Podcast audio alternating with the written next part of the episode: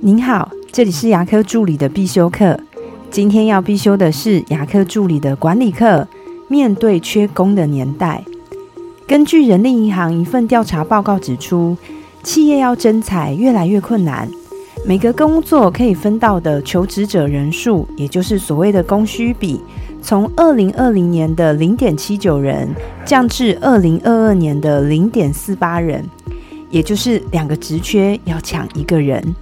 其中，四十五岁以上主动应征的中高龄人占了十七点二，创下三年来的新高。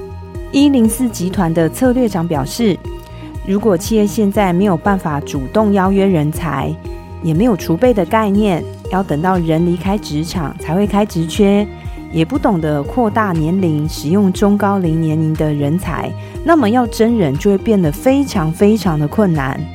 找不到助理，又或者是找不到很适合诊所又能待得久的助理，是很多诊所都会面临的问题。如果你是新开业的诊所，由于有红利期，所以开一个职缺就会有很多人来面试。这个时候是你在面试助理。但是如果你的诊所已经开了一段时间，你可能会发现，明明就是开一样的职缺，可是求职者就会比刚开业的时候变少了。而这个时候，就是助理在面试你。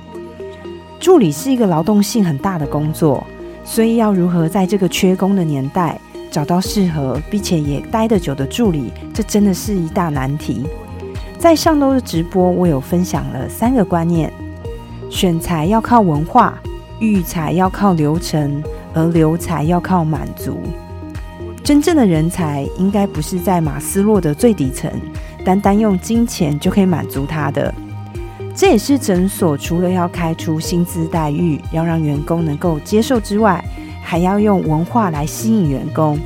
一位很有经验的助理，通常也到了适婚年龄，他可能会有家庭，会有小孩，而且他的体力、视力也在衰退当中。